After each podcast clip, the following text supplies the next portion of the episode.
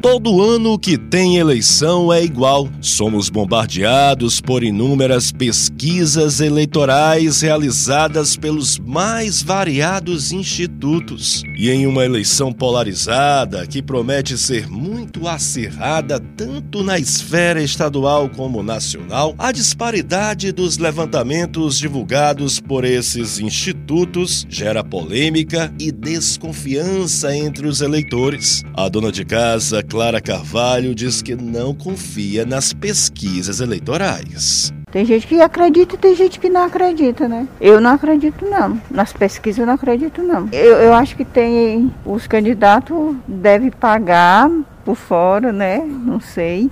Para dizer que ele está em cima, né?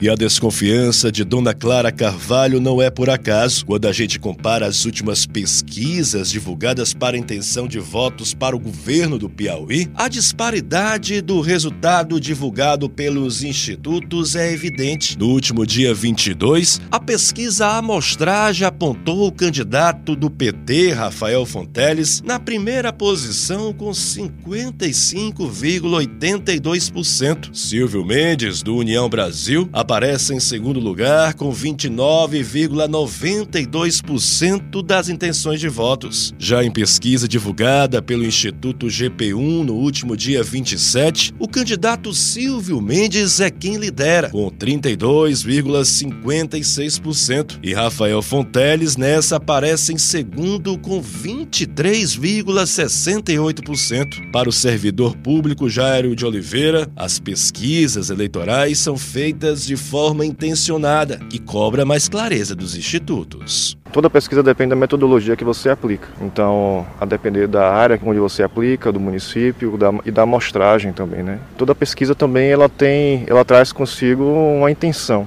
Você pode querer mostrar mais ou menos é, força de um determinado candidato em determinadas áreas ou municípios, né? Então tudo depende da metodologia. Eu acho que as instituições elas precisam ser mais claras na explicação para a sociedade né, de como é que essa, essa pesquisa é, é realizada, para que o cidadão ele possa ter clareza de como é que está essa intenção. O cientista político Vitor Sandes explica que cada instituto adota de fato uma metodologia para realizar as pesquisas eleitorais e que os números divulgados por elas têm por finalidade retratar o momento.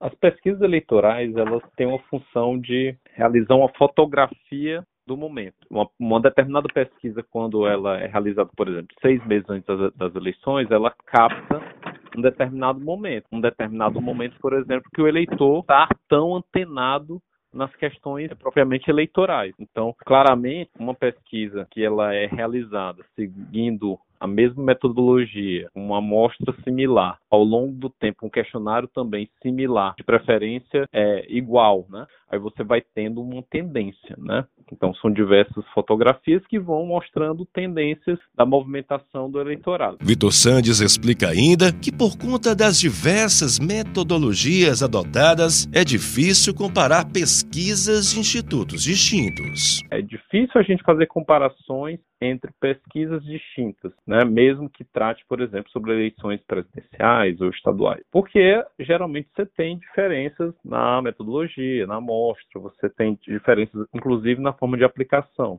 Algumas são por telefone, outras são presenciais, em pontos de fluxo ou domiciliares, enfim. Então você tem diferenças na parte metodológica, então é importante comparar realmente a pesquisas realizadas por um mesmo instituto com metodologias similares e claro a gente analisa o cenário como um todo mas tem que sempre fazer essas ponderações relativas às diferenças de metodologia entre os institutos. E alguns pontos, lembra ainda o cientista político Vitor Sandes, também justificam a disparidade dos resultados das pesquisas eleitorais. Importante destacar é a forma como o questionário é pensado e a amostra, porque muitas vezes é, a leitura dos dados ela é feita de maneira equivocada. Então, é preciso considerar que a margem de erro ela faz parte da leitura. Então, é, quando se diz que o candidato, por exemplo, tem 30%, se você tem uma margem de erro de dois, dois pontos percentuais, você tem que ler. O candidato está em algum lugar entre 28% e 32%.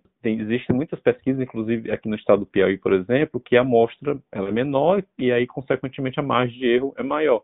Então, isso dá um pouco mais de incerteza em relação realmente qual é a, a porcentagem do, do candidato, que faz parte de uma pesquisa que trabalha com amostra. E o outro em relação às próprias perguntas que são realizadas no questionário. Dependendo da forma que a pergunta é feita, você tem, você tem resultados também que podem ser diferentes de uma pesquisa para outra.